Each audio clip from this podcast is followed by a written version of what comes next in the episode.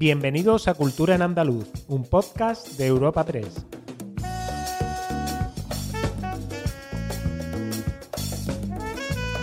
Os damos la bienvenida a una nueva entrega de Cultura en Andaluz, el podcast de Europa Pre Andalucía, en el que cada semana os presentamos las novedades culturales más destacadas. Soy Esther Falero y como siempre a mi lado tengo a mi compañera Ana Tatay. Bienvenida, Ana. Hola, Esther. ¿Qué tal? ¿Qué cosas? Muy bien, con muchas ganas de, comenzar, ¿no? A ver qué temitas traemos para hoy.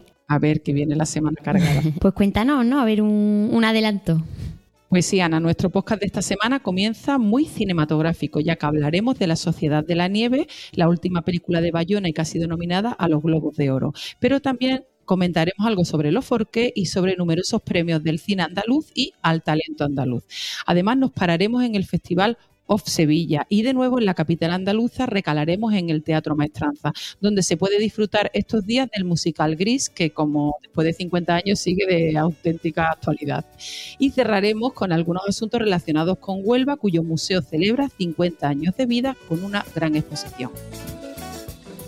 Pues comenzamos, como has adelantado, Esther, con cine, en este caso con la película La Sociedad de la Nieve de Juan Antonio Bayona, que ha sido nominada al Globo de Oro a la mejor película de habla no inglesa. Esta peli eh, guarda gran relación con nuestra tierra, como ya, ya hablamos allá por septiembre, eh, porque fue grabada durante tres meses en Sierra Nevada, ¿no? Fue una de, de las localizaciones elegidas para, este rodaje. Y esta película, además de, de, a los Globos de Oro, fue elegida para representar a España en la gran gala de los Oscars el próximo 12 de marzo. Así hablaba entonces Bayona poder financiar una película así en español. Ya hicimos esta película antes y la tuvimos que hacer en inglés. Y llegar, y llegar a una película así donde realmente el esfuerzo de todo el equipo, que es inmenso, el inmenso equipo y el inmenso esfuerzo. Em, en una película que compite tú a tú con las americanas en un idioma diferente, con el que siempre entramos un poquito por la puerta de atrás, eso me, me, pone muy contento porque realmente para nosotros el haber salido como película representando a España es una herramienta muy fuerte para poder seguir eh, defendiendo la película en Estados Unidos la película promete, ¿no? Además está teniendo, teniendo un gran recorrido en cuanto a nominaciones en, grandes premios cinematográficos, no solo fuera de, de nuestra frontera, sino también aquí en España. A los Goya opta a 13 nominaciones. A 13 nominaciones. A 13, ni más ni menos. Mira que la historia se ha hecho ya varias veces. Sí, que va sobre ¿eh? el accidente. exactamente, sobre el accidente que tuvo el, el, equipo, uruguayo. Sí, pero bueno, aparte de a los Goya, como acabamos de, de decir, también está nominada a los premios Forqué que se celebran este sábado en Madrid. Y así hablando un poco de, de los forqué, como no puede ser de otra manera, pues hay gran representación del talento andaluz.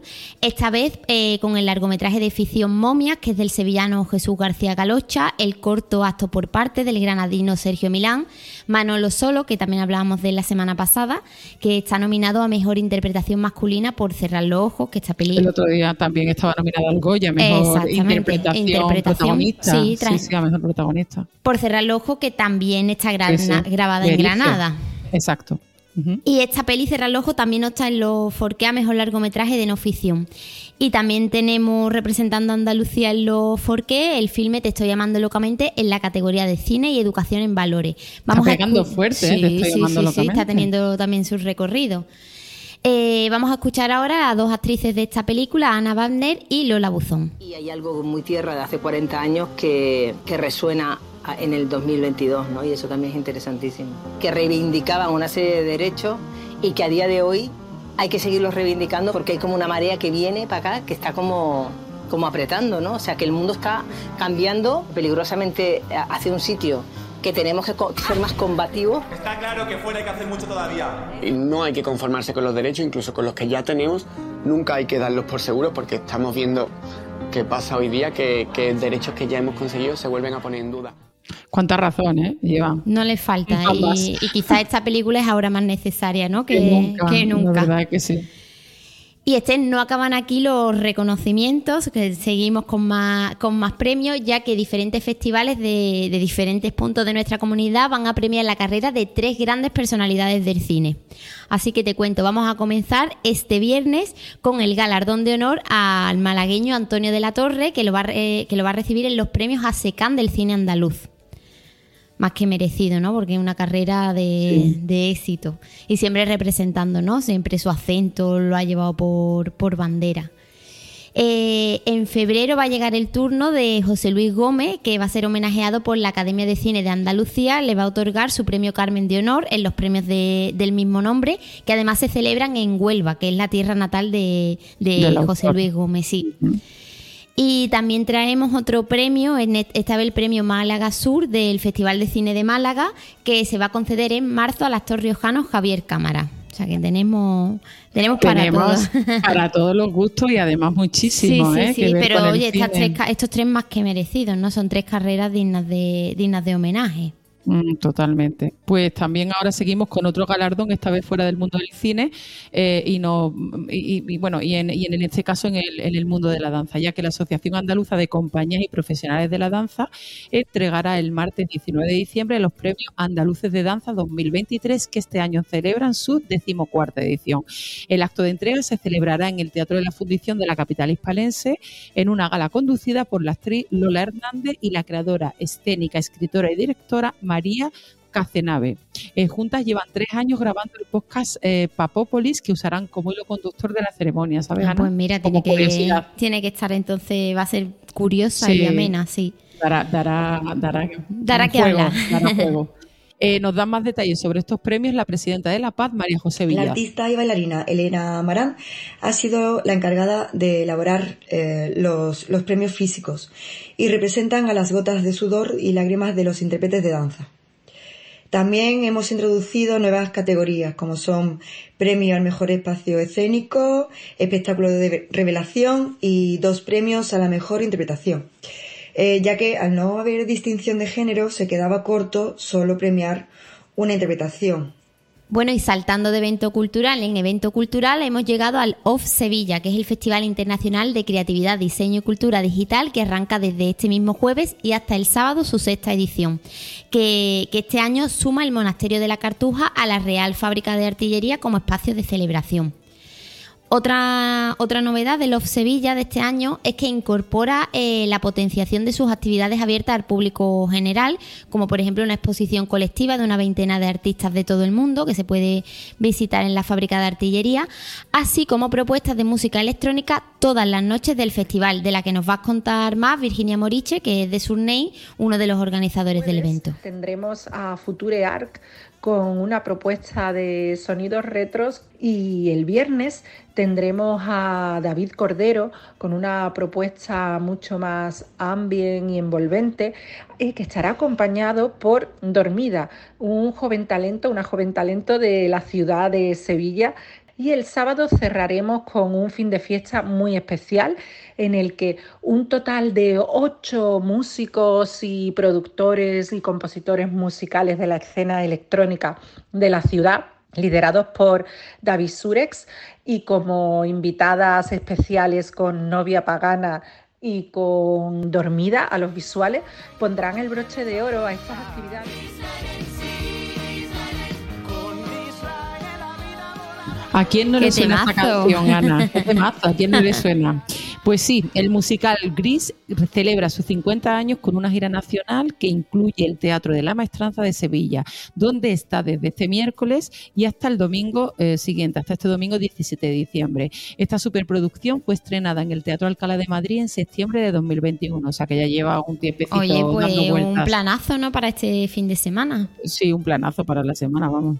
Eh, como sabemos, Gris es el musical Feel Good por excelencia, se ha representado con enorme éxito en todos los rincones de mundo y en multitud de idiomas desde que en el 78 la película, protagonizada, como no podemos olvidar, eh, por Olivia Newton-John y John Travolta y que se basa en el musical homónimo de 1972 creado por Gene Jacobs y Warren Casey, acabará de darle su indudable sello de mito de los musicales. Y si abríamos nuestro podcast con premios a, a importantes figuras de andaluzas del mundo de la interpretación, continuamos ahora con música de cine a cargo de la Phil Symphony Orchestra, que regresa a la capital andaluza este viernes 22 de diciembre con su nuevo espectáculo musical Genco, para recalar un día después en Granada. Nos da más detalles su director, Constantino Martínez Orts.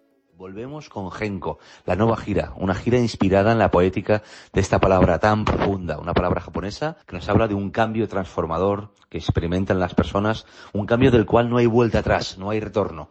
Esta idea ha acompañado memorables películas que han tenido impresionantes bandas sonoras. Y esto es lo que traemos en concierto. La música de Mulan, la música de Pocahontas, la música de Harry Potter y el Cáliz de Fuego, la música de Indiana Jones y el Templo Maldito, músicas como de películas como Desayuno con Diamantes, Espartaco, El Padrino Apolo 13, La Roca memorables bandas sonoras que nos van a poner la piel de gallina y nos van a hacer. Pues después de este subidón musical, nos vamos al Museo de Huelva, que igual que el musical de Gris, celebra sus 50 años de vida.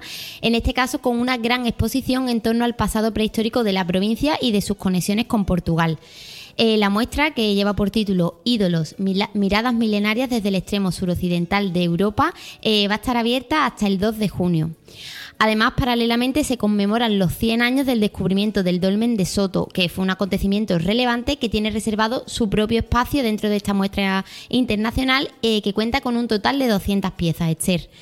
Eh, vamos a escuchar al consejero de Cultura andaluz, Arturo Bernal. aniversario y las piezas que se van a exponer no solamente provienen de nuestros fondos, sino también 90 piezas vienen de seis museos que de, de, Portugal, perdón, y, realmente marcan un hito, un hito importantísimo en la, en la muestra cultural que tenemos en, Andalucía y en esta provincia particular. Además, el Instituto Andaluz de Patrimonio Histórico acaba de finalizar tras siete meses la restauración del conjunto textil de los Montpessier, eh, que está compuesto por un manto, un traje de la Virgen y dos túnicas del niño, eh, que son bienes que forman parte de la Juar de la Virgen del Rocío. Nos habla sobre el tema el presidente de la Hermandad Matriz de Almonte, eh, Santiago Padilla. Estamos encantados con el trabajo que se ha hecho de recuperación de los colores, de los matices, eh, del oro, de todo el trabajo que se ha hecho para que esta obra, que tiene también un gran significado histórico, porque significa la vinculación histórica de la familia real española con la devoción a la Virgen del Rocío, que viene de muy atrás, pues que esté en perfectas condiciones para que la Virgen, pues más pronto que tarde, pueda lucirlo y de Huelva damos un salto hacia Granada porque la banda de Niños Mutantes anunciaba este pasado lunes su despedida de los escenarios tras más de 30 años en activo y lo harán, dirán este, bueno, van a decir este último adiós, eh, ofreciendo a sus fans dos citas, una en Madrid y otra en su Granada natal. Pues tras este pequeño apunte musical, ahora vamos a pasar a ofreceros algunos planes para los próximos días.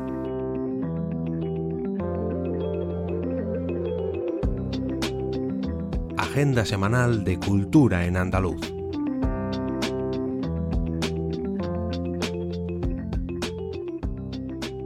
Pues Ana, comenzamos nuestra agenda semanal en Málaga, ya que los más pequeños tienen una cita este jueves a las 6 de la tarde en el Centro Cultural María Victoria Atencia con el cuentacuentos El Planeta de Ori, mientras que el viernes la compañía Índigo Teatro representará la obra Viaje al Planeta de Todo es Posible a partir de las 7 de la tarde. Y también en Málaga la colección del Museo Ruso celebra este sábado 16 el encuentro narrativo musical La Palabra da la Nota. La cita lleva al escenario los números, los números más populares del Cascanueces de Tchaikovsky, que en esta ocasión eh, pone su mirada en el chocolate español como personaje destacado. Imagínate.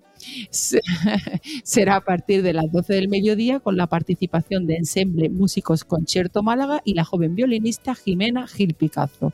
Y el Auditorio Municipal Príncipe de Asturias de Torremolino acogerá a partir de las 9 de este viernes el espectáculo Alma de la bailadora Sara Varas. Además, hasta el domingo se puede disfrutar en el Palacio Municipal eh, de los Deportes de Granada del imponente espectáculo del Circo del Sol que esta vez eh, nos trae Ovo, eh, una función llena de contrastes sobre el mundo oculto y secreto de nuestros pies. Y continuamos en la capital nazarí, concretamente en el Centro Cultural Caja Granada, que acoge la exposición Obras Contemporáneas en colecciones privadas. Eh, esta, muestra recorre distintas corrientes artísticas del siglo XX de la mano de autores de la relevancia de Andy Warhol, Sol Lewitt, Miguel Barceló o Gerard Richter, abierta hasta el próximo 31 de marzo. Además, el Museo Casa de los Tiros ofrece la exposición Washington Irving, Fascinación por Andalucía 1828-1829. Se trata de una muestra compuesta por 146 piezas, entre las que destacan 43 grabados, 50 libros, 15 dibujos, 5 cartas y 25 objetos variados como tinteros, fotografías o candiles. Y hay más planes por Granada, ¿no, Esther? Sí, Granada está a tope esta semana culturalmente hablando, porque el viernes 15 en el Carmen de los Mártires también tendrá lugar un concierto tributo a Queen a la luz de las velas dentro de la iniciativa Candlelight. Asimismo, el Teatro Alhambra pone en escena el viernes y el sábado eh, a las 9 de la noche una nueva versión de La Avaro de Molière, dirigida en este caso por Ricardo Iniesta e interpretada por la compañía Atalaya. Antes, este jueves justo, acogerá a las 6, este mismo espacio acogerá las 6 eh, una zambomba flamenca que se llama Zambomba Flamenca Grana Suena Flamenco en Navidad, dirigida por Sergio el Colorado. Y continuando con el plano musical, el rapero catalán Morat visitará durante este fin de semana Andalucía, llevando su música el viernes al Cartuja Center Side de Sevilla, el sábado a la Sala Impala de Córdoba y el domingo a la Sala París 15 de la capital malagueña. También en la capital andaluza, el Espacio Turín acoge este domingo el cuarto concierto del ciclo Música de Cámara de la Real Orquesta Sinfónica de Sevilla. En él, el cuarteto de cuerdas Isbilia, compuesto por estudiantes del Conservatorio Manuel Castillo, interpretará el programa de Mozart a Turina. Será a partir de las 12 del mediodía. Y nos vamos ahora a Córdoba, donde la Filmoteca de Andalucía acogerá del 20 al 22 de diciembre Cardoc, un nuevo festival de cine, documental y literatura, que busca vincular la creación documental y literaria a partir de la proyección de tres títulos y la celebración de otros tantos coloquios.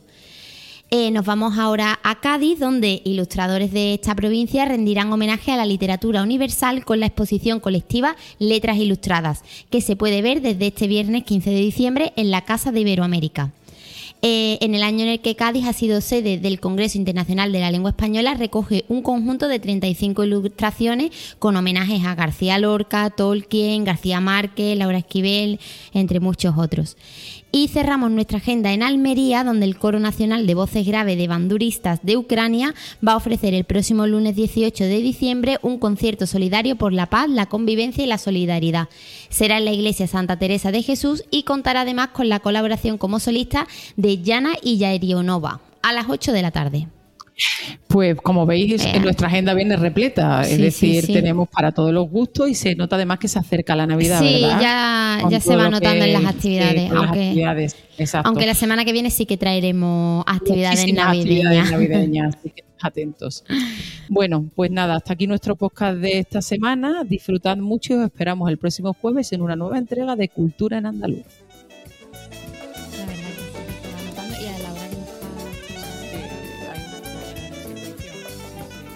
Despedimos esta entrega de Cultura en Andaluz invitando a todos nuestros oyentes a descubrir el resto de episodios de este podcast, así como todo el catálogo de programas de nuestra red a través de europapress.es barra podcast. Recuerda que además todos ellos están disponibles en las principales plataformas de podcasting.